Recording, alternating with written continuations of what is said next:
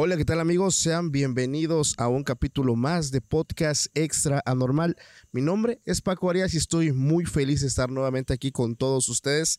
Esta ocasión es una ocasión verdaderamente especial, güey, porque la neta, hoy estamos celebrando el capítulo 100 de Podcast Extra Normal. Familia, muchísimas gracias. Estoy muy contento de haber llegado a ese capítulo y qué más que estar acompañado de dos personas que todos ustedes pues pedían en un solo capítulo. Hoy está conmigo mi buen amigo Quique Huerta. ¿Cómo estás, amigo? Excelente, mi querido Paco Arias. Muchas felicidades por este eh, número mágico ya. Más de 100 mil suscriptores, capítulo número 100. No, hombre, ¿Qué te puedo decir? Un sueño. Y también del otro lado de la pantalla nos acompaña mi buen amigo Ice, que es el narrador del podcast Hablemos de lo que no existe. ¿Cómo estás, amigo? Paco, Quique, a ustedes y a su audiencia un fuerte abrazo, un saludote a toda la familia Extranormal. Muy bien, muy agradecido que me invites y no sabía que era el episodio 100. Felicidades, hermano. Felicidades. Gracias, hermano.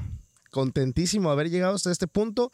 Y bueno, decirle a toda la audiencia que no se vayan, quédense hasta el final, porque el tema de esta noche, vamos a estar aquí con dos excelentes narradores platicando historias, anécdotas y leyendas de panteones. Entonces, no te vayas, quédate hasta el final, porque esto apenas se pone muy interesante.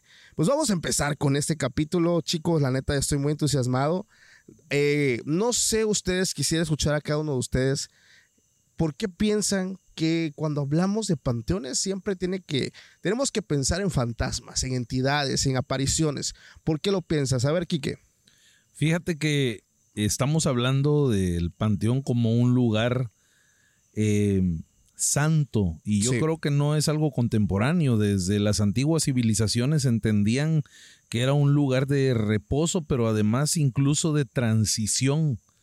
Por lo tanto, está muy cargado de temas espirituales, religiosos y con un misticismo que le da ese toque Sí. de, de- de sobrenatural, ¿no? Creo, creo que eso es, es importante.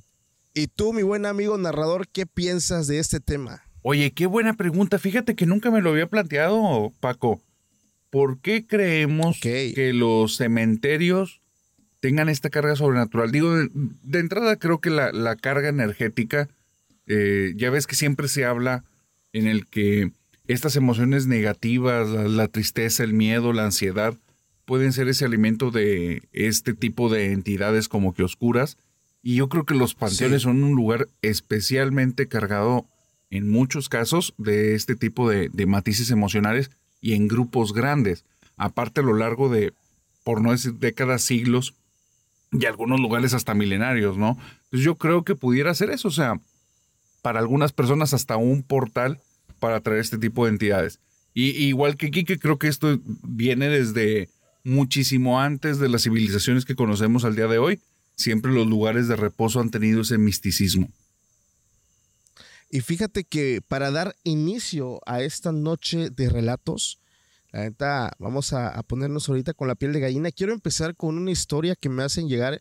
Quiero conocer sus puntos de vista, porque me gusta mucho contar historias que pasan en mi estado, de personas que pues experimentan, digamos, una experiencia bastante familiar en el sentido de que muy posiblemente este fenómeno pues aquí también se conozca. No sé ustedes, bueno, cuando estamos celebrando nosotros Día de Muertos, que para los que no son en México, pues el Día de Muertos se celebra el 1 y 2 de noviembre de cada año, pues se celebran pues este, esta festividad, esta tradición llena de colores, una tradición que al menos a mí me encanta, ¿a ti te gusta? Sí, claro, es eh, como bien lo dices, parte de, de la cultura mexicana eh, y además es algo con mucha historia, es algo muy trascendental porque mm, la, la muerte ha sido venerada en México desde tiempos prehispánicos y no solo en. México, en algunas otras culturas, pero creo que en este tema del mestizaje fue algo que fue sobreviviendo, ¿no? Y lo fueron encajando con el tema de, de, de- de la religión De la católica, religión, con, esta celebración de todos los santos, los fieles difuntos, ¿no? Exactamente. Y bueno, esta historia pasa, eh, me la envía una persona que hoy tiene 36 años Y él me dice que esto ocurrió cuando él apenas tenía 12 años. Él vive en una parte de Oaxaca, me dijo que no dijera exactamente el nombre, por respeto también al lugar, pero que él se dedicaba, ¿sabes a qué? Para, tenía como que su emprendimiento, porque él decía que el 1 y 2 había personas que se dedicaban a limpiar y a pintar tumbas. Entonces la gente que iba a dejarle, pues digamos que ofrenda a sus muertitos y todo esto a flores, eh, pues él estaba siempre dando el servicio, ¿no? Estaba que pintando tumbas, que lo que iba a lavar tumbas. Entonces él se preparó un viernes, me dice que fue un viernes, por la mañana se levantó temprano para llegar al panteón a las 6 de la mañana.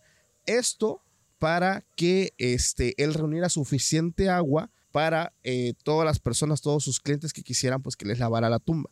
Entonces dice que él iba ya con sus cubetas, iba ya con su bicicleta, ya iba rumbo al panteón, iba manejando muy tranquilo.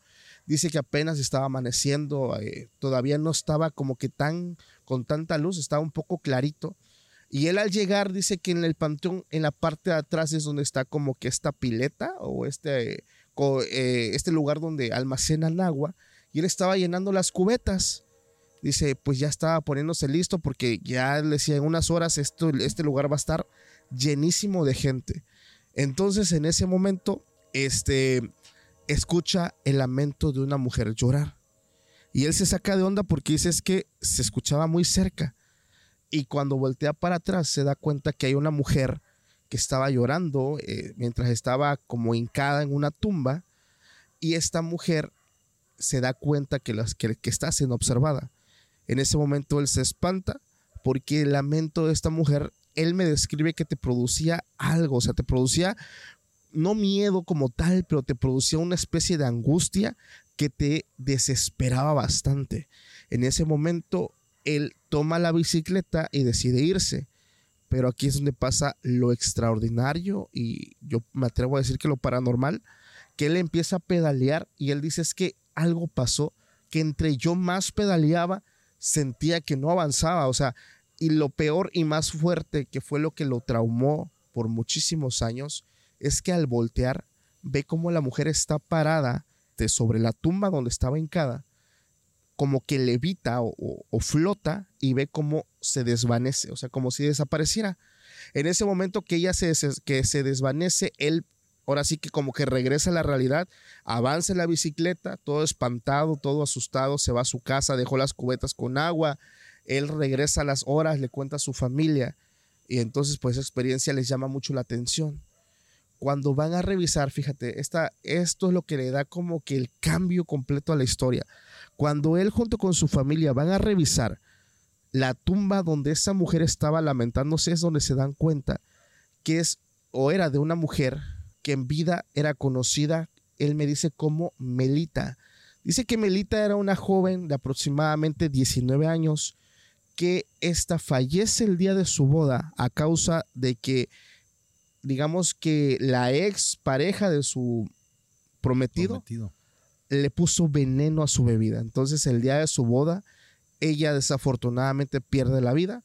Eh, esto se hace una tragedia y a los dos días su prometido se quita la vida de tanta tristeza. Entonces, esta, digamos, esta leyenda se genera a partir, pues, de ya muchos años atrás lo impresionante es que él me dice que él no la conocía, pero sus abuelos cuando se enteran qué tumba era, se dieron cuenta que era la famosa Melita, la cual cada año ella le llora su tumba, pues que nunca pudo disfrutar de su matrimonio como siempre lo soñó debido pues a esta mujer.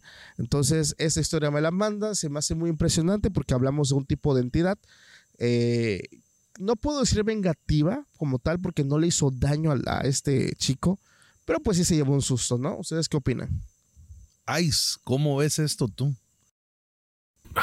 es que hay entidades que parece que sí fueran como los restos espirituales de la persona, pero a veces no corresponden con la personalidad de cuando estuvo en vida. Entonces, a mí me diera la impresión, por el tipo de interacción, que sí puede ser una entidad oscura. Aunque sea algo chiquito. Una vez hablé con el José Ramón Canta la Piedra, y, él me dijo algo bien interesante. Eh, él mencionaba que a veces las entidades oscuras no buscan hacer algo tan grande, simple buscan simplemente buscan insertarte una ligera duda acerca de que qué es más grande, si el mal o el bien. Entonces, si tienes alguna interacción que te roba tu tranquilidad, que te quita esta sensación de paz, pues pudiera ser que sea parte de la misión de este tipo de entidades. Wow. ¿Tú qué opinas, Quique? Fíjate que eh, seguramente lo que voy a decir, algunas personas concordarán con ello, contrario a lo que mencionas, narrador.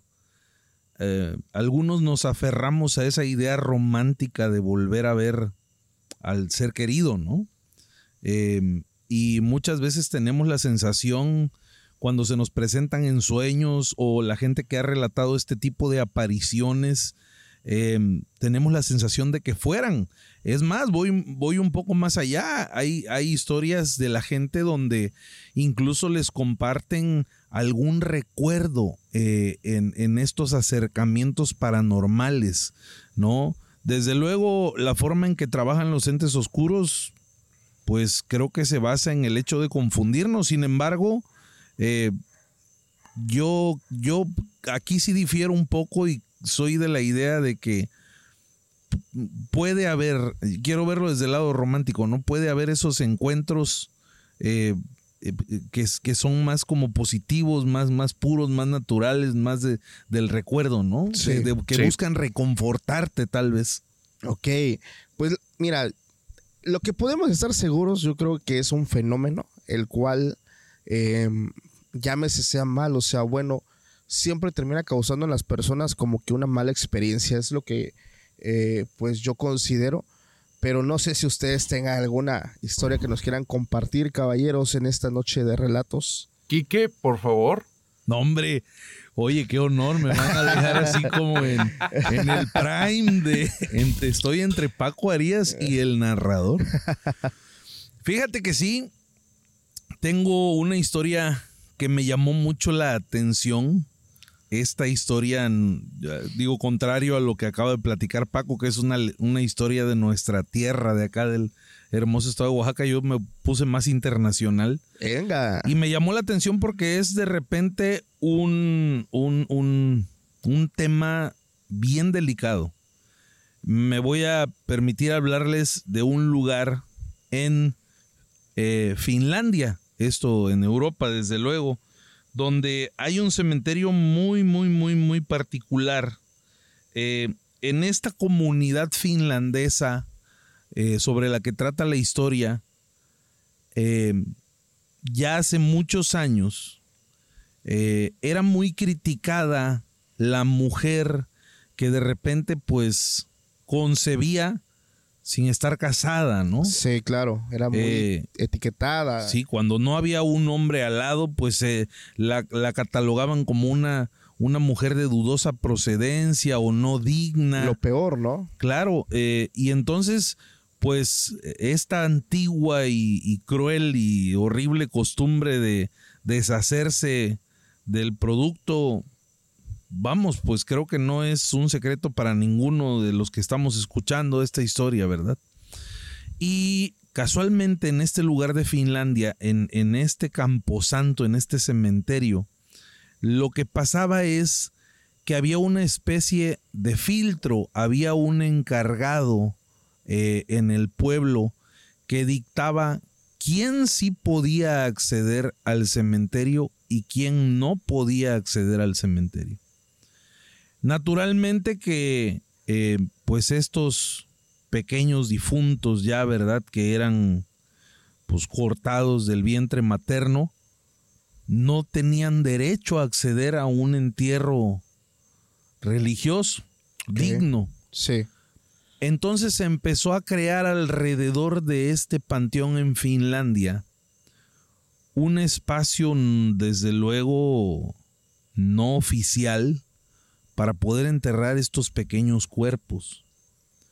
Desde luego eran sepelios que se hacían en condiciones de alto secreto, con mucha vergüenza, indignos y muy mal vistos por la sociedad, y aquí empieza a tomar tintes ya como más oscuros, porque desafortunadamente al no poderlo hacer a plena luz del día, pues tenían que hacerlo durante las noches o la madrugada cuando la gente ya no se daba cuenta. Sí. Y esto empieza a generar la leyenda de este cementerio. Fue una cantidad bastante grande de pequeñas cruces que se empezaron a ver alrededor del panteón y era un secreto a voces en esta comunidad finlandesa lo que pasaba. No era un secreto para nadie básicamente, pero todos trataban de evitar el tema. Sí. Porque empezó a llegar gente de otras comunidades a ese panteón, de alguna manera hermanándose con esta triste situación para estas mujeres que pues eran atropelladas en todos los sentidos con, con este acto. El detalle, mi querido narrador Paco, es que después de algún tiempo en esta comunidad la gente empezó a correr la voz sobre un extraño llanto durante las noches en las casas cercanas a este campo santo. Todas las noches se podía escuchar el llanto no de uno, sino de muchos pequeñitos, de muchos bebés que clamaban seguramente por un poco de justicia y por la oportunidad de tener un entierro digno. Esto desde luego empezó a inquietar muchísimo a toda la gente y poco a poco la comunidad se fue organizando, fue haciendo conciencia sobre este acto y llegó el momento en que era tan insoportable el estar escuchando todas las noches estos pequeños quejidos que decidieron tomar todos estos cuerpos, escarbar alrededor del panteón y depositarlos juntos en una fosa, sí, en honor a estos pequeñitos. Este es un relato bastante oscuro, y complicado, ¿no? Creo que le puede llegar mucho a sensibilizar a, las personas. Sin embargo, bueno, pues también yo no me imagino vivir al lado del panteón y estar escuchando todas las noches el bebé que llora, oye, pero pues ¿cuál bebé si aquí no hay bebés? No, no te pases de lanza. Oye, no te pases de lanza con esto, no sé si se escuchó en el micrófono, pero algo algo cantó. Quién sabe, pues como estamos en el exterior, realmente estamos, eh, la gente va a empezar a experimentar un buen de ruidos y sonidos que, que, se pueden filtrar desde los perros, los grillos, animales que anden por ahí haciendo algún ruido, quién sabe, güey. Hay que disfrutar el, la experiencia. Pero en base a lo que tú dices, fíjate, Kike, que, bueno, pues no, no es tema de, yo creo que de poner a prueba el hecho de que si es una tendencia que, es muy controvertida, ¿no? Es algo que pues se venía aplicando, ¿no? Sobre todo cuando hablamos de la mujer, pero lo que yo creo que pasaba en ese sentido es que, no sé, o sea, yo siempre lo he dicho, entidades infantiles, aguas, y es algo que he hablado mucho con, con el narrador, o sea, son de las más poderosas, de las que te pueden generar una experiencia traumática sumamente impresionante. ¿O tú qué opinas, amigo? Sí, sí, sí. De hecho, la historia de Quique me lleva a dos microrelatos que son aquí de mi tierra y que hay mucha gente que dice que no son, no son leyendas, o sea, que son una situación que se vivió durante muchas décadas aquí. Ah, Monterrey en, sus inicios era una ciudad sumamente chiquita. conforme fue creciendo y hubo personas que fueron generando o creando ciudades muy cercanas a, Monterrey. Se fueron expandiendo estas metrópolis y después se transformó el área que se conoce como el área metropolitana, que realmente es la conexión entre varias ciudades. Bueno, esto se los cuento porque cuando eran las ciudades pequeñas, la infraestructura y el cómo se pensaron fue cambiando mucho conforme fueron pasando los años. Entonces, aquí en Monterrey sí existe y es un hecho ese lugar en el que esta escuela antes era un cementerio. O sea, aquí pasó muchísimo. Yo creo que la situación era porque eran propiedades del Estado. Y entonces simplemente decidían que ahora iba a ser con otro uso y listo. Pero dentro de estos lugares había un panteón que al día de hoy creo que ya no existe justamente porque se transformó en otra propiedad, en el que muchas personas en la década de los 70, eh, finales de los 60 hasta creo que inicios de los 80, decían que tuvieron unos encuentros, no se puede decir que macabros per se, pero creo que nadie quisiera tener un encuentro de este tipo. En este lugar había un lugar muy específico dentro del cementerio en el que todos lo podían ubicar porque había una banca de piedra al lado de una farola. Y esta farola era una farola muy antigua, no tenía ni un foco, ni siquiera tenía para una vela, como se llegó a utilizar así en hace muchísimas décadas. Simplemente estaba ahí como adorno. Y la banca también. Al final, aunque las personas iban al cementerio, ya sea para despedirse de un familiar o a visitarlo, digamos de forma espiritual, nadie tendía a utilizar dicha banca, excepto una anciana. Muchas personas durante estos años decían haber visto una señora ahí sentada y que si te le quedabas viendo mucho tiempo, ella se percataba que estabas ahí y en ocasiones hay personas que cuentan que veían a la anciana que les hablaba, algunos le hacían caso, otros no, y aquellos que les hacía caso se acercaban a ella y se sentaban y tenían pláticas. Y eran pláticas intrascendentes. intrascendentes. Estamos hablando de una época en la que la gente no hablaba tanto como el día de hoy. Entonces, eran pláticas intrascendentes, pero decían que era una persona buena. ¿Dónde viene la parte aterradora? Que con los años se descubrió que dicha banca realmente nunca estaba vacía. En dicha banca hay la estatua de una anciana. Y esa estatua nunca se movió, nunca la cambiaron. Se construyó en sí, digamos, este pequeño monumento y era la farola, la banca y la anciana. La anciana pesaba tanto que no se podía mover. Entonces, cuentan muchos que el impacto venía porque cuando la gente hablaba de la estatua de la anciana, había mucha confusión entre las personas porque algunos decían, ¿cuál estatua? Yo no la vi y donde describían el lugar decían, pues sí, sí, estuve ahí, estuve platicando con una señora mayor, pero no hay ninguna estatua. Y cuando iban otra vez al cementerio, estaba la estatua ahí en su lugar. Entonces decían que era un tipo de estatua que cobraba vida. Y esto fue impactante porque alguna vez había escuchado la historia, pero comencé a preguntarle a personas que, de, que en ese tiempo, digamos que estaban en la flor de su juventud, y me dijeron, claro que sí escuchamos de eso. Y hubo varias personas que me decían, mi primo o mi tía o mi sobrinita. O sea, hubo mucha gente cercana que decían que sí, que llegaron a tener contacto con esta señora mayor y que él, a algunos les tocó dentro de su familia que no era una estatua, que era una persona viva. Entonces, esa es una de las historias aquí de Monterrey que son como para mí impactantes. Y la otra es una historia muy corta, pero muy fuerte, porque hasta el día de hoy hay personas que dicen que les ha tocado vivir esta situación.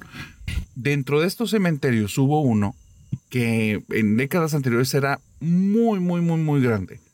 Después el Estado le quitó un pedazo y ahí puso una escuela, una escuela muy conocida aquí en Monterrey, una secundaria.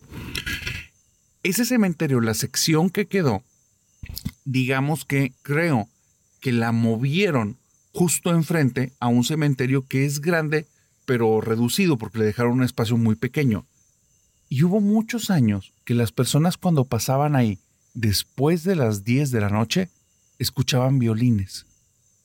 Y era un violín que estaba tocando y en ocasiones tenía compañía de otro. Y se les hacía muy extraño porque no eran horas de visita y esos cementerios tienen unos portones muy grandes y no tiene un acceso sencillo, tiene unas paredes altísimas y en la parte de arriba de las paredes durante muchos años les llegaban a poner estas botellas quebradas y cosas de ese tipo, que era para que no te brincaras dichas bardas. Bueno. Ah, ya. Durante mucho tiempo hubo chavos jóvenes que se metían al cementerio para saber quién era el que estaba tocando. Y cuando entraban al cementerio siempre ocurría lo mismo. El violino, los violines dejaban de tocar, pero se iban orientando por el sonido de donde lo habían escuchado y siempre llegaban al mismo punto. La estatua de un niño con un violín. Y esa estatua está aquí, está en ese cementerio y al día de hoy todavía hay personas que dicen que cuando pasan en la noche, después de las 10, a veces en la madrugada, ha habido personas al día de hoy que escuchan el violín en medio del cementerio. Uf, oye, no necesitan ahí un vocalista. O dos. ¿A quiénes vas a mandar, Paco? Aquí a Quique. y aquí está aquí detrás de cámara. No, hombre, Kike, a ti que te encanta Oye. el terror, yo creo que va a estar increíble para ti el ambiente. Me voy a dar vida. Oye, no, este, esta, la neta sí está gacho eso, cabrón. Imagínate estar oyendo. Yo les voy a confesar algo, yo luego tengo la guitarra ahí en la casa de ustedes y trato de que toda, si, si usé la guitarra durante el transcurso del día, de la mañana y la dejé por ahí, trato siempre de regresarla a su, a su funda. No me gusta que la guitarra se quede Expuesta. expuesta. O si ya de plano estoy que ya no quiero mover un dedo, lo único que hago es que volteo la guitarra con las cuerdas boca abajo, ¿no? Ya. Este, en, en el sofá o en un sillón o sobre alguna de las camas y la dejo de tal manera que no pueda venir nadie a quererme dar serenata. Sí, yo, yo sí soy muy, de verdad, ya saben ustedes, ¿no? Oye, y perdón, yo, yo no, no que no iba a contar eso, no lo traía preparado. Tú lánzalo. Pero ya saben cómo soy yo, ¿para qué me invitan? Venga, venga, Kike. Pero mi, est- mi, mi estimado narrador, hiciste que me acordara, este, ya en algunas, eh, en algunos episodios he, he platicado con ustedes sobre la ciudad de Orizaba, que es una ciudad llena, Orizaba de estado de Veracruz, aquí en México. Pueblo mágico. Es eh, Pueblo Mágico, es una ciudad llena de leyendas, de cuentos, de, de misterio, de terror, de muchas cosas, ¿no? Muy bonita, digo, la verdad es que también hay que aprovechar para decirlo, es Claro. un lugar turístico padrísimo, yo viví ahí eh, un par de años y ahora ha crecido mucho, de verdad, no, mis respetos para Orizaba. Pero dentro de lo turístico que tiene Orizaba está el Panteón Juan de la Luz Enríquez. Ese es el Panteón Municipal de Orizaba, así como vas llegando, eh, si viajas en autobús del sur del país hacia allá, eh, eh, del lado derecho entrando a la ciudad de Orizaba, te vas a encontrar con este panteón que está pegado a la Plaza de Toros La Concordia. Lo puedo recordar como si fuera ayer. Venga. ¿Qué de místico tiene este panteón? Pues más o menos por los años 1900-1910 había una ponderada familia española que llegaron a la ciudad a vivir. Ellos eh, concibieron, pues después de su matrimonio, a una pequeñita, Anita era su nombre. Ojalá no me esté equivocando de nombre. No, aquí está. Mejor lo leo porque luego me regaña sí, sí, la sí. flota. Ana María Dolores Segura y Couto. Esta pequeñita eh, hija de, de esta pareja de españoles que llegó a vivir a la ciudad de Orizaba, desafortunadamente a la edad de seis años perdió la vida. Hay dos versiones. Una de las versiones dice que fue a causa de meningitis y otra más trágica cuenta que la pequeña Anita, mientras sus padres estaban de viaje fuera de, del país, eh, fue alcanzada jugando con, una vela por la llama. Su vestido se encendió y murió calcinada. Hay dos versiones. Seguramente los locales orizabeños, mis amigos chayoteros, tendrán más. Eh, pero bueno, el punto es que en medio del dolor de esta familia y estando fuera del país, eh, se enteran rápidamente de la noticia. A lo cual eh, toman la decisión de honrarla, de honrar a su pequeña Anita, eh, de la manera que ellos consideraron mejor y fue haciendo un encargo de una obra a, Ru- a Runaldo Cuanili. Era una eh, estatua, una tumba a base de mármol, mármol de Carrara traído desde Italia. Y lo que talló este artista fue una figura en tamaño real de la pequeña Anita recostada rodeada de flores. Estoy seguro que mi amigo Paco con la magia de la edición en este momento les está mostrando la imagen. Pero bueno, además de esto, mandan eh, a petición de los padres de Anita a este escultor a poner a un ángel en la como lo que sería la cabecera de, de- esta obra. Un ángel con el brazo y la- las alas extendidas. y fue colocada precisamente en el Panteón Juan de la Luz Enríquez. Y van a decir, bueno, ¿y esto qué tiene de místico? Pues la leyenda radica en lo siguiente. Además forma parte de los recorridos nocturnos por el Panteón Orizabeño, porque existe también donde hay muchas leyendas. Vamos a ir, Paco. Vamos, es un hecho. Entonces, eh, la leyenda radica en que, a decir de las personas que visitan la tumba de Anita y además de los trabajadores del panteón, ellos dan fe de que en ningún momento durante el día los rayos del sol tocan el rostro de la escultura de Anita. Algunas personas dicen que el ángel fue diseñado de tal manera que sus alas y su mano hacen que el sol nunca den el rostro de la pequeñita, de la pequeña estatua, ¿verdad? Sí.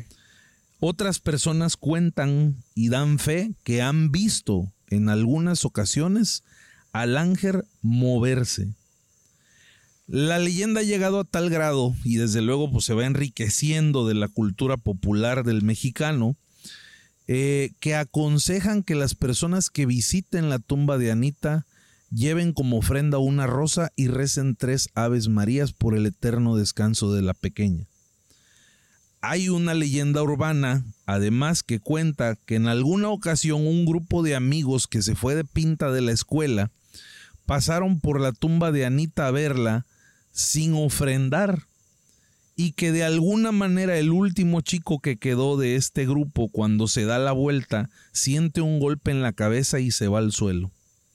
Algunas personas dicen, y esto bueno, pues ya desde luego forma parte de la leyenda de la cultura popular, que fue un golpe de, de las alas del ángel y que incluso la mamá de este chico tuvo que ir ya cuando regresa y él platica lo que pasó en casa, su mamá le dijo, vamos porque tenemos que llevar unas flores a la tumba de Anita y pedirle perdón al ángel por haber pasado sin dejar esta ofrenda. Ah, ok. Una riquísima historia. Muy cerca de donde estamos, Orizaba, Veracruz. Cerquita. Eh, la tumba de la niña y el ángel que no deja nunca que la luz del sol pegue en su rostro. Fíjate que no le había escuchado, ¿eh? Pero no me digas eso. Fíjate que no, se me hace muy conmovedora, muy linda en comparación con las historias que, que, yo sé de estatuas de mármol, por ejemplo. Mira, aquí, aquí, aquí vas a poner tú la imagen. Ah, está ya la está viendo Paco. Sí, igual aquí la voy a estar yo compartiendo para que la vean. Está, está muy linda. Sí. E, ese es el tipo de, de, digamos, de experiencias o de historias, leyendas que te generan algo bonito, porque de, de experiencias de estatuas de mármol, güey, también tenemos cerquita Reino Mágico en Veracruz, donde está la Blancanieves, que todo el mundo ya en algún momento vio el, el, video, el fragmento. ¿Tú lo viste, narrador? Sí, sí, sí, sí lo vi. Y lo que hace impresionante ese lugar es que sí, antes de ser pues eh, eh, el parque de diversiones, ¿verdad? Temático de Disney, pues realmente a la fecha, al día de hoy, la gente puede encontrar tumbas, puede encontrar este, restos que de algunas que no fueron removidas. Entonces, mucha gente, digo, de eso no iba a hablar, pero me, acordé por la estatua, es que mucha gente ve esta estatua de Blancanieves moviéndose, incluso hay un video muy viral que ya en su momento lo compartí también, donde ésta cierra los ojos, siendo que es una estatua que no puede hacer esta acción. Entonces, otras personas, vecinos del lugar, veían a los enanos que están alrededor de esta estatua moviéndose, bailando alrededor de Blancanieves. Entonces es un lugar sumamente enigmático, misterioso. La gente que ha hecho exploración urbana, que ha ido a hacer urbex, a esta parte de, México, que es Veracruz, específicamente en Reino Mágico, ha dicho experimentar una sensación muy fuerte, o sea, como que hay una carga energética muy fuerte dentro de esta Blancanieves. Una vez vi a un creador de contenido que llevaba este detector como de campos electromagnéticos que, que supuestamente te miden en el área qué, qué tanta cantidad de carga hay. Entonces, yo vi ese video en un reel que subieron, me parece, a Facebook, que el aparatito estaba marcando pues en verde, o sea que no, no había nada. Pero en cuanto esta persona acerca eso a la estatua, la flecha de volada se acelera al máximo mostrando alta cantidad de carga. Y entonces dije, wow, o sea, en su momento lo quería hacer, creo que ya ahorita ya movieron eh, a la Blancanieves del lugar, ya no está ahí, pero es algo sumamente pues impresionante porque vuelvo es una estatua que es también como de mármol que no tendría como por qué moverse, no tiene articulaciones. Pero yo les quiero contar chicos otra experiencia que me mandan los seguidores aquí del canal. Perdón Paco, y es que enfrente, ya, ya te interrumpí, eh, pero Dale, la, dale. la acotación, enfrente de este lugar Reino Mágico está el panteón, el cementerio particular veracruzano. Sí, incluso No. dentro del parque hay tumbas, güey. No sé si habrá sido dividido en su momento, Sí, ¿no? Para dar paso luego a este parque. exacto. Pero lo que sí es que ahí este, está sobre Díaz Mirón y no recuerdo la calle que baja ahí. Este, pero está en- sobre Díaz Mirón Sí, y atrás sí. pasa Miguel Alemán, si no mal recuerdo.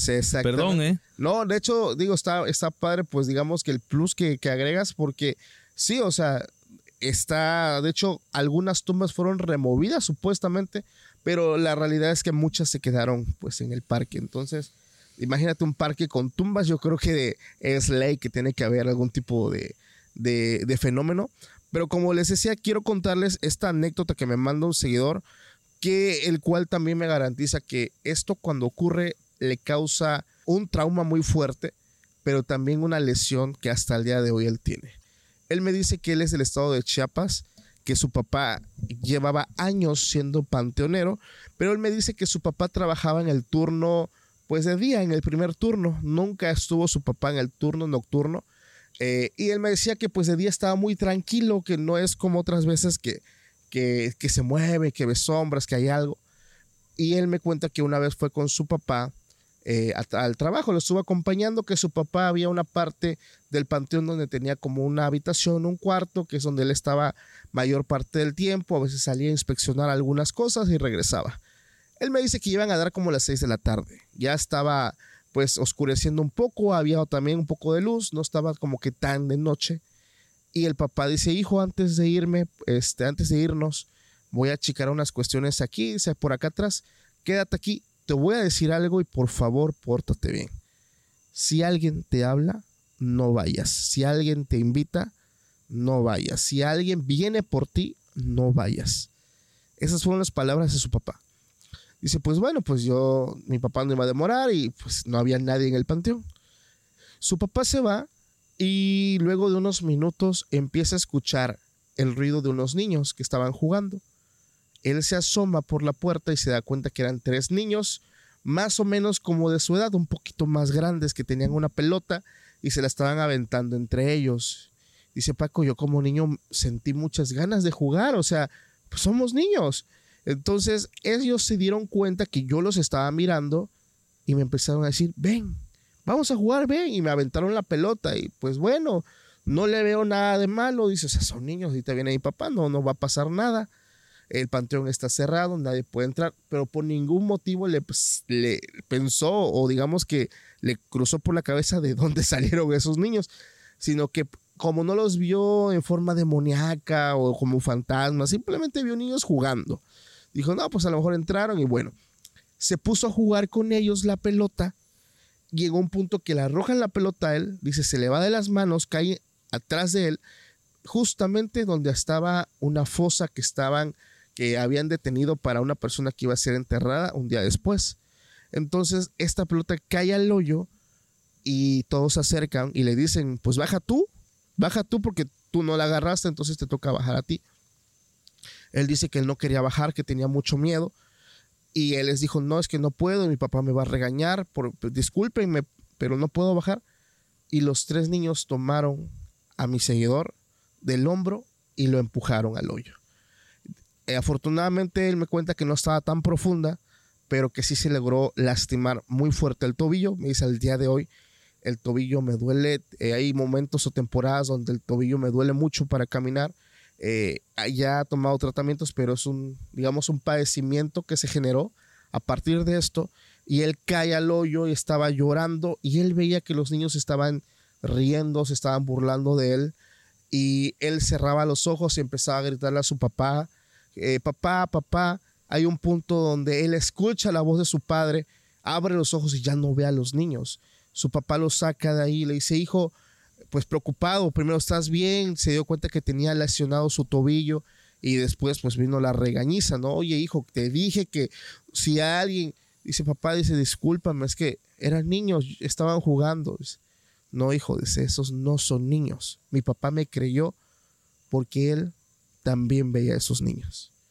Y él sabía que no era nada bueno. Realmente no provenían como que de una tumba específica, pero sabían que eran entidades que eran malignas, que les gustaba molestar a las personas y eso también ya se lo había dicho su compañero que velaba por las noches.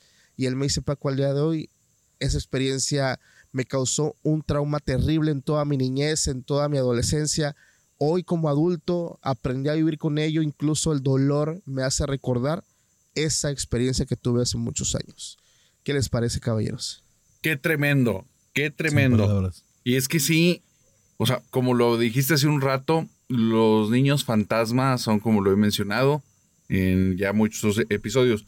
No es que necesariamente todos sean malos, pero lo, lo peligroso con ellos es que son muy extremos. O es que es un espíritu muy bueno, o es que es un espíritu muy malo y parece que no hay puntos intermedios. Y aquí tres y oscuros, estás hablando de, claro que es para un evento que sea sumamente traumático. Exactamente. No me gustaría encontrarme en una situación así definitivamente. número uno. Y número dos, no sé en qué momento yo acepté venir a grabar aquí donde estamos para escuchar estas historias. Oye, Ice, de verdad me trajeron engañado, viejo.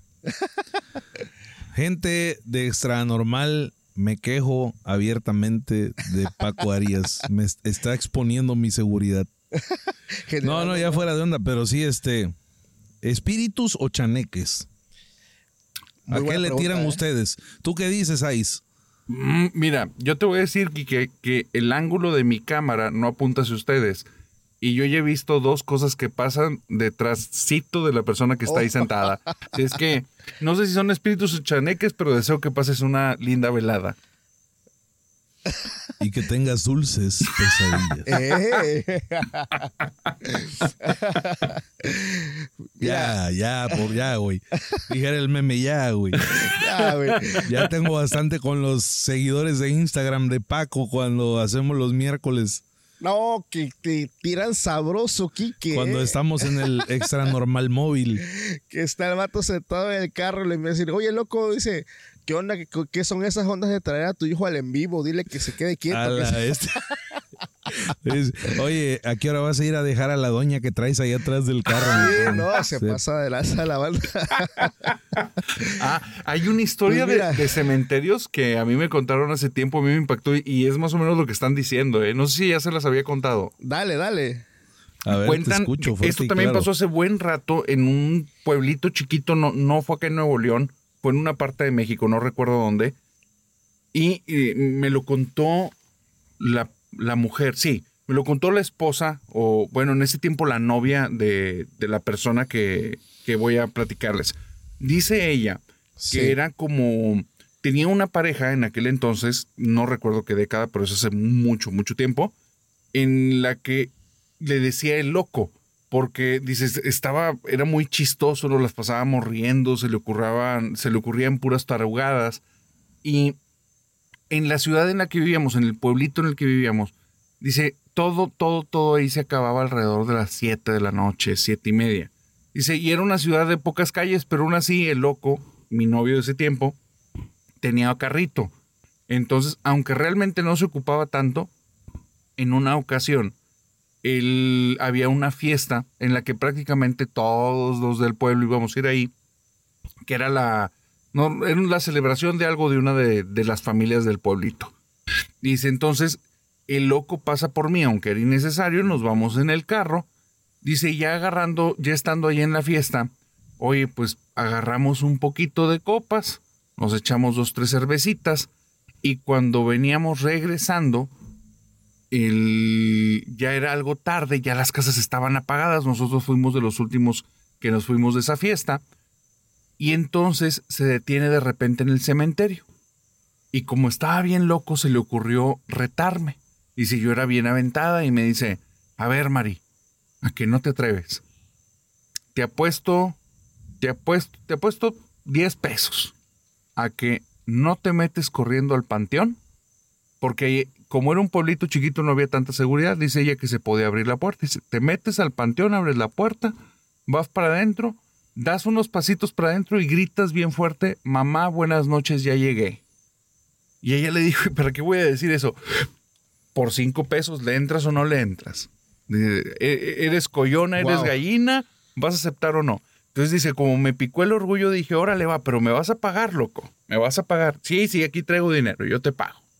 Bueno, dice ella que se baja con mucha pena de que no, algún vecino no le estuviera viendo. Se acerca a la puerta, le empieza a abrir, hace un rechinido impresionante y se fija que no prendan las luces de, ninguna casa, ninguna la prende. Se mete, da unos pasos para adelante y cuando voltea ve que este novio, el loco, la está viendo, pero tiene los ojos muy abiertos y como que está como que medio impactado. Y ella dice, ah, creía que no me iba a atrever.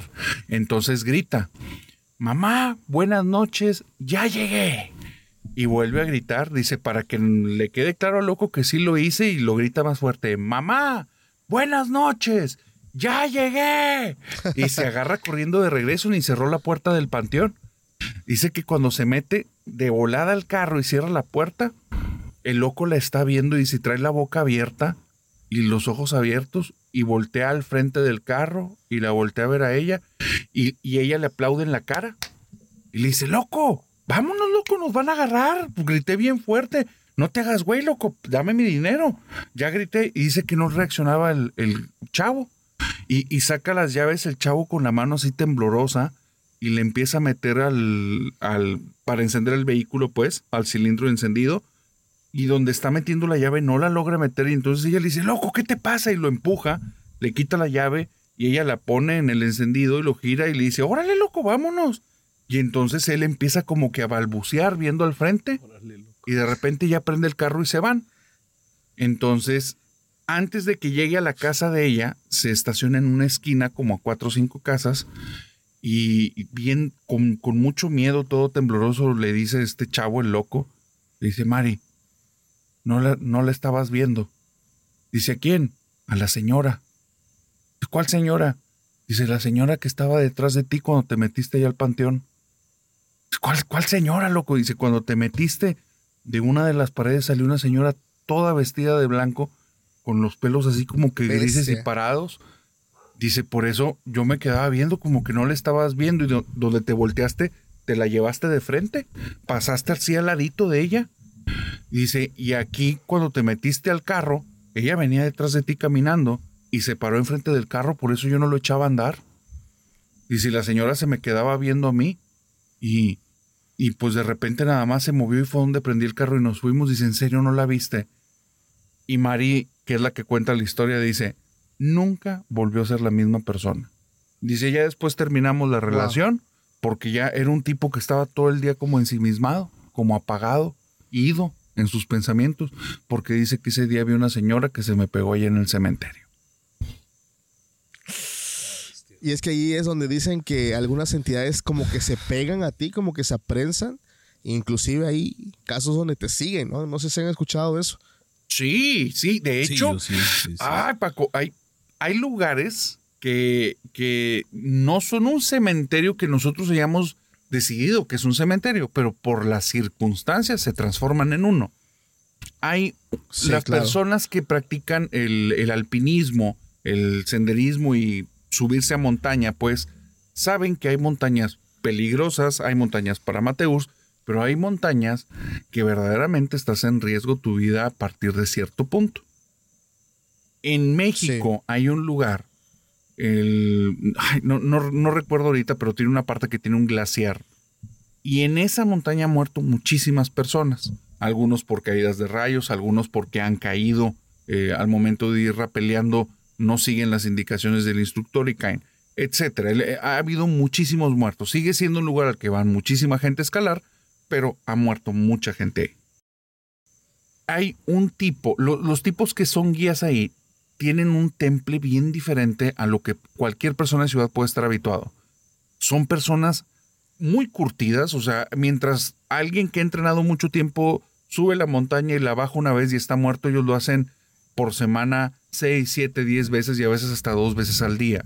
Estás hablando que tiene una condición física tremenda, pero también, o sea, un poder mental para lograr eso sin quebrarse, está, es tremendo. Dicen que normalmente ellos los ves muy serios, muy enfocados, no se andan con bromas, son amigables, pero no, pero no se andan con bromas porque le dan la seriedad al asunto. Lo que es rarísimo que notes en ellos es miedo. Miedo normalmente no lo tienen, son fríos en ese, en ese aspecto. Y un amigo me dice que en una ocasión le preguntó al guía, que ya lo conocía de hace muchos años, pero a raíz del podcast, pues traía la pregunta de, ¿no tienes alguna historia de terror? Y le dice, ah, pues la única vez que he tenido miedo en la montaña. Le dice, a ver, cuéntame qué pasó. Y esto es lo que tiene que ver con los cementerios, que se pone bien fuerte. Dice que una vez lo contrató un chico que era de mucho dinero y que el chico había entrenado durante varios tiempo y él había decidido que iba a subir solo. Entonces contrató a este tipo para que se fueran los recuerdos de un sábado o un domingo y él iba a ser el guía y este chavo quería llegar hasta a la cima. Pero justamente en la parte del glaciar notan que el, el, guía nota que este chavo ya se quemó, ya, ya no trae con qué. Son muy buenos estos guías sabiendo si la persona dice estar quemada pero no lo está, o si dice estar normal, pero ya tronó. Y dice el guía, dice, yo cuando lo vi, sabía que él ya había agotado todo. Si lo meto más para allá, lo pongo en riesgo, porque no va a haber forma en la que regrese después de cierto punto si no tiene fuerza, energía o si está lastimado.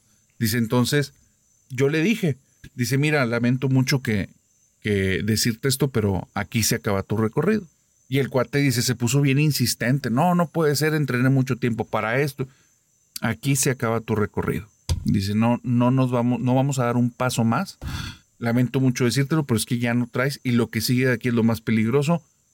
No, o sea, tu vida no le estás poniendo en riesgo, te vas a morir. Dice, entonces no, no hay forma en la que pasemos de aquí. Dice, entonces el tipo se puso muy triste y le dice, bueno, mínimo, por favor, este, eh, avancemos tantito, aunque sean 10 metros más, porque se veía un clarito, y sí, tómame una foto. Dice, para sentir mínimo que hice el recorrido de la montaña. Y le dice, ah, claro que sí.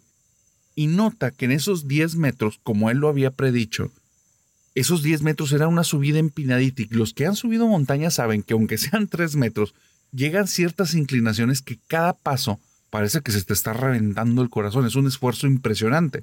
Sí. Y nota que este chico de repente de estar pues, quemado, pero no, o sea, no tan mal. Oye, cada paso se empieza a ser demasiado pesado para el muchacho. Y esos 10, 15 metritos a los que tenían que llegar, ve que el cuate está muy extraño porque empieza a hacer una joroba, suelta la mochila que trae cargando y le dice, ya no puedo. Dice, no, no la puedo cargar, está muy pesada. Y da otro paso y se está casi cayendo y dice, ahí sí ya se me hizo raro. Hasta pensé que se iba a infartar porque no, nunca me había pasado eso. O sea, de repente en dos, tres pasos que la persona se desplomara prácticamente. Y le dije, no, detente. O sea, ya, ya no te esfuerces más porque no voy a hacer alguna condición que traigas. Dice, aquí vamos a tomarte la foto. Se da la vuelta el chavo, se para frente a la montaña, él le toma la fotografía y donde ve la fotografía se ve así como medio transparentoso una persona montada en los hombros de este chavo. Entonces,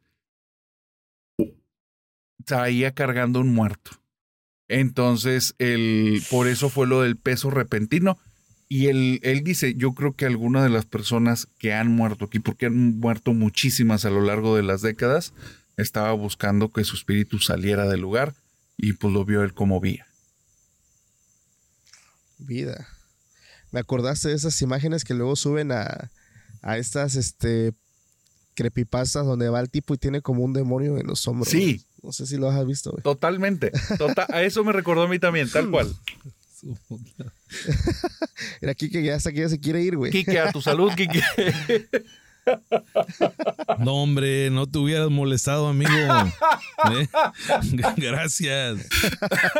Hoy estoy esperando sentir aquí el peso así nada más. Y mira que casi no se, no se sugestiona, ¿eh? No, no, no, no, no. No, pues es que hablamos de experiencias totalmente de otro mundo. Este, yo creo que No, manches, yo creo que jamás regresaría yo a ese, a ese monte, güey. Yo les tengo una pregunta a ustedes. Realmente tengo, tal vez ya de algunos de ustedes ya tenga yo la, la noción, pero va. A ver, primero para ti, Kike. ¿Tú irías a hacer una exploración urbana a un panteón que no conozcas, güey? Yo creo que sí. ¿Sí? Sí, sí, sí, por la anécdota. Venga, eso es todo, de todo un Batman. Sí, o sea, ya agarrando valor, te, te mentalizas. Yo creo que sí. Sí. ¿Qué puede salir mal? Venga, ¿y tú, este, Ice? Fíjate que, ay, mira, te- es que mi respuesta sería no, pero no por miedo. Ahí te va. Aquí en Monterrey ha habido muchas malas experiencias de personas que han hecho eso y no tiene nada que ver con muertos. O sea, se topan con vivos que andan en malos pasos y traen ahí negocios muy turbios y ha salido personas que están a punto de no contarla. Entonces, ese, eh, yo, yo- en esa experiencia, porque pues esta es mi localidad, te diría, no, Sí. porque si el panteón no lo conocen o tiene poco movimiento, ellos ya lo ubicaron. Ok, ok. Muy buena respuesta. Digo, yo, yo, yo dije que sí pensando en que a lo mejor no es, no vamos a irrumpir, ¿verdad? O Claro. sea, que va a haber un tema de permiso, de tal, seguridad. y- o sea, pero ya se- así como tú lo planteas. No, así, así, pues cualquiera no iría. Sí, fuera de la situación de Se seguridad ahí física. aquí que por los- yo le por las entro. Venga, qué bueno saber su, su, este, su respuesta. Digo, en algún momento, ¿por qué no? Si se da la oportunidad que hacemos el tour extra normal y llegamos a, a Monterrey. Y, y es que mira, o sea, ya como que sabes a lo que le tiras, pero si Claro. tú me dijeras, oye, ahorita este, vamos a explorar aquí tantito, no, ni maíz paloma, no. ni madre, no. Ya sí le no. pasó el gato ahí por los pies aquí que... Sí, no, no, no, no. No manches. A ver si le tomas una foto al rato para que vean lo que tengo aquí atrás, así del lado, de mi lado izquierdo, que sería su lado derecho, a lo mejor no sé cómo vaya a quedar el video. Pero hay como una media agua así que se ve. Sí, se Ya, ve es más, estoy a punto de cambiarle el nombre al canal de No mires por la ventana. a No sé, güey. Mira, A ver, todos, por favor, en este momento con el hashtag Aguanta Quique. aguanta aquí. que- comenta, comenta. Todos con su comentario Aguanta Quique. Hashtag aguanta aquí, que venga. Yo les quiero hacer una pregunta, no sé si han escuchado acerca de la tumba de Nachito. Está en México, esa me llama mucho la atención. No, No, yo no. No, para nada. ¿No? Bueno, esta es una leyenda que empieza en el año 1882. Se me hace muy curioso este, el por qué sucede este fenómeno. Esto pasa en Guadalajara, Jalisco. Esto tuvo lugar con un niño que cuando, pues digamos que cuando vivía, tenía el nombre de Ignacio Torres Altamirano. Este niño tenía una fobia tremenda a la oscuridad. Tremendísimo. Eh, el nombre de la fobia como tal no lo tengo a la mano. Ah, sí lo tengo, es nictofobia, que es el miedo a la noche o a la oscuridad, pero es un miedo, un pavor tremendo, o sea que no, digamos que no lo toleras, te estresas, te puedes llegar incluso a, a morir si estás mucho tiempo ahí. Y eso fue lo que pasó. Este niño tenía la costumbre de que sus papás en su recámara le ponían velas. Entonces el niño solamente así podía dormir. Y una noche de una tormenta muy fuerte, eh, los papás no escucharon el sonido de su hijo, los gritos, ya que debido a los ventarrones, al viento, se apagan las velas. Y hasta el día siguiente sus papás al entrar a la recámara de su hijo se dan cuenta que el pequeño ya no tenía vida, o sea, ya había pasado a mejor vida. Eh, esto debido, los expertos dicen que fue debido pues a como que un nivel de estrés muy alto, lo cual le provocó eh, algún paro cardíaco, algún paro fulminante. ¿Y qué es lo asombroso de esto? Cuando ellos llevan el pequeño cuerpo y lo llevan al cementerio, la persona, el panteonero, todos los días se daba cuenta que la tumba, eh, digamos que la caja de madera, estaba fuera de la tumba. Estaba fuera del hoyo, güey. Y obviamente, pues la caja tenía el cuerpo del niño, ¿no? Entonces, esto no pasó ni una, ni dos, ni tres veces. Esto se repitió diez veces, o sea, fue en diez días seguidito. La familia llegó a la conclusión de que esta fobia pasó la barrera de la vida hasta la muerte y ahora sí que estaba provocando como que ese temor siguiera en el pequeño. Y lo que ellos hicieron fue mandar a hacer eh, una tumba de concreto, la cual le pusieron unas adaptaciones para que entrara luz de, digamos, luz, pues, Luz de día. luz de día y al mismo tiempo tuviera espacio para velas, esto pues para que el pequeño estuviera siempre pues en iluminación. Y eso fue como que el remedio para que Nachito pudiera descansar en paz. Esa leyenda la pueden buscar, así como la leyenda de Nachito. Se me hizo muy curiosa, es mexicana. Y lo curioso es que, bueno, mucha gente conoce pues esta leyenda, la gente local, tienen ahí para dejar ofrendas, juguetes, pero algo muy curioso llama mi atención y esto es lo que me, me gustaría compartirles. La gente va y les deja juguetes a Nachito, pero los juguetes han sido robados por niños que van al panteón con sus papás y se los llevan. Y ahí te va. Los niños que se llevan esos juguetes le han dicho a su mamá que Nachito llega a su cuarto a pedirle que regrese ese juguete que es de él. Entonces es una leyenda local muy interesante porque más de una persona ha dicho que la entidad o el espíritu de ese niño reclama sus cosas cuando son robadas. Entonces, eso también me recuerda mucho al hecho de que pues nunca tomes nada, ¿no? Que no es tuyo y sobre todo nunca le robes a un muerto. Los profanadores de tumbas. Pro- Profanadores, Exactamente. ¿Qué opinas, amigo? Ay, ay, ay, es que tengo un, pro- mira, tengo, un- tengo un problema así como que un encuentro con estas temáticas. ¿Por qué? Yo sí creo, creo firmemente en la existencia de un alma, de una pues, conciencia que permanece después de la vida. Mm, Sí. Y en muchos casos pareciera que es esto, pero el hecho de que permanezca tanto tiempo, que se aferre a objetos, que siga personas, que te dé una experiencia que es traumática, ah, me, me genera cierto, cierto conflicto. Pero vamos a dejarla como una leyenda y una leyenda que jamás me gustaría vivir. Está, está muy buena la historia. ¿Y tú qué opinas, amigo? Yo sigo creyendo, contrario a lo que dice Ice, que puede haber algo, una especie de nostalgia. No sé, mira, eh, está, está este tema de las, de las almas del purgatorio. Sí. Yo, yo ahí justifico un poco el hecho de que no todos son entes malignos, ¿no? Este. em, o alguna presencia oscura que quiera sacarte de tu centro, de tu paz, no sé. E- Este tema de las almas del purgatorio de alguna manera, este, eh, que es un tema aparte, eh, que vale la pena tratar. Nos lleva al punto de que hay un grupo de, de- de almas que están ahí esperando pues alguna especie de perdón, de, de algo. Purificación. ¿no? Así, claro, o sea, eh, y están como de alguna forma atadas. Ah, Te, te leía yo el otro día una publicación de un sacerdote católico donde decía, pues de repente hay gente que no, que no se dio cuenta que murió. Claro. ¿no? Y esas son las almas que de repente necesitan una oración, necesitan que le prendas una veladora, necesitan algo para, para calmar su paz. Y por otro lado, creo que puede haber almas que se aferren y aunque tú ores por ellas y les digas y les prendas 10 veladoras a la semana, pues simplemente no se quieren ir por algo, ¿no? Claro. Algo, algo, algo debe haber. No sé, yo, yo estoy seguro que después de la vida yo no sería un espíritu como muy chocarrero. A mí me da miedo de por sí. Y creo que me daría miedo andar espantando gente, cabrón.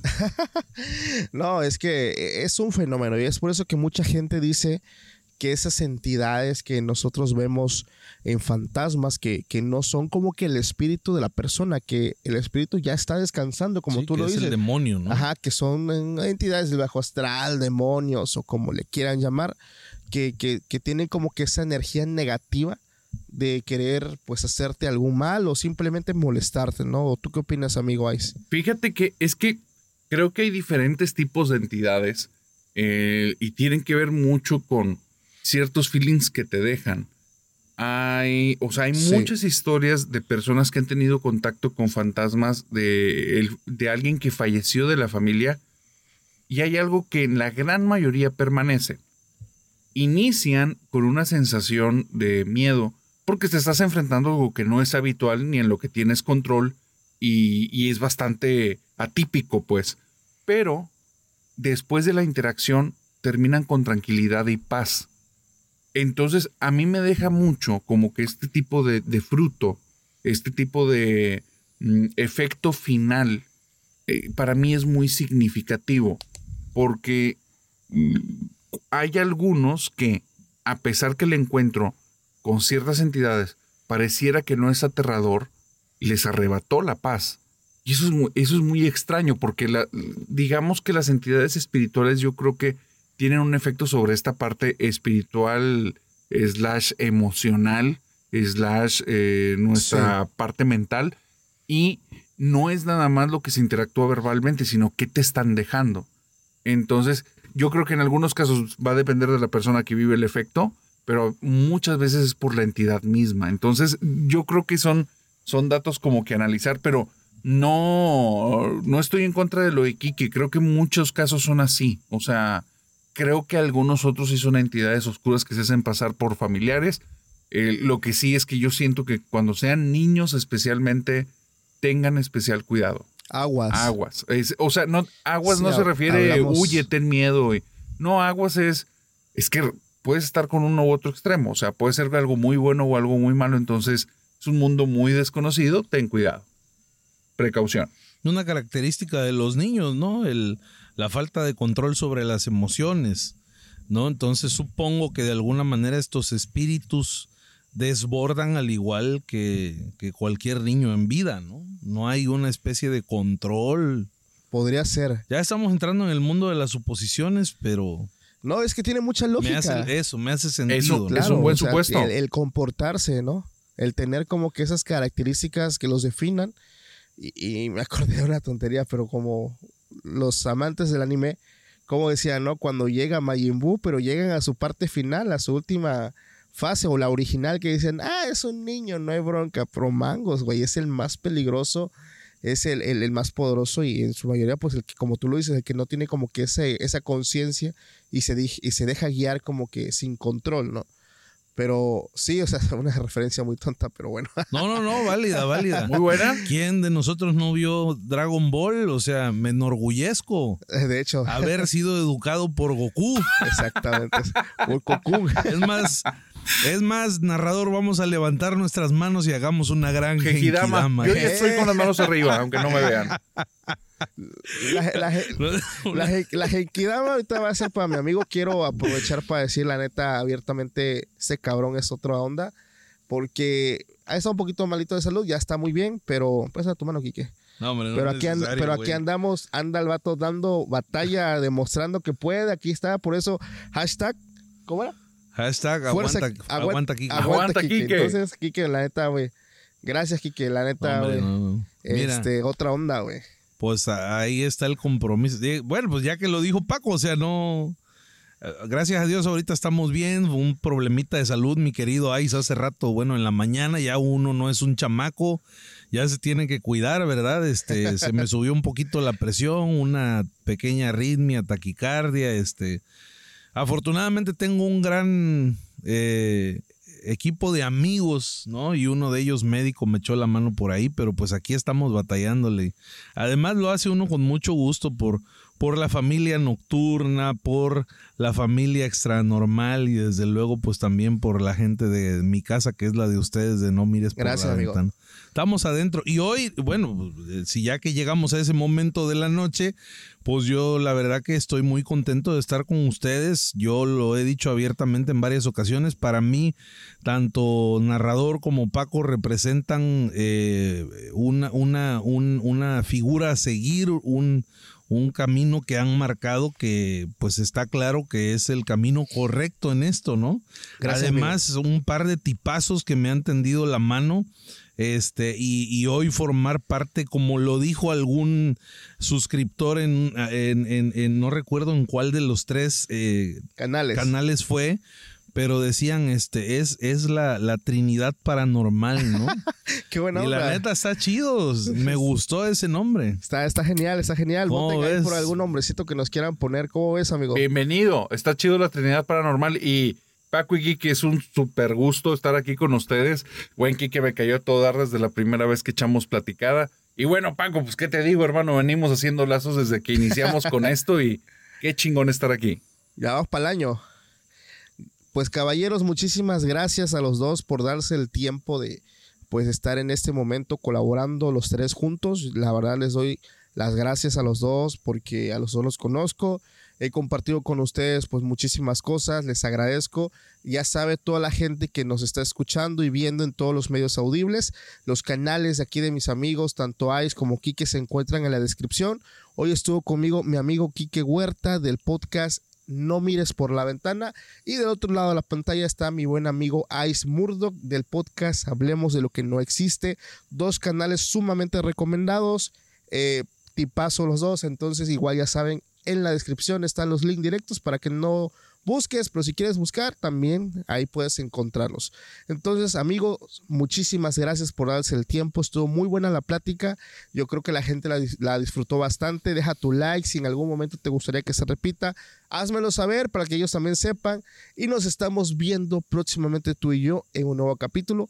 Pásenla bonito. Hasta la próxima. Bye. Bye bye.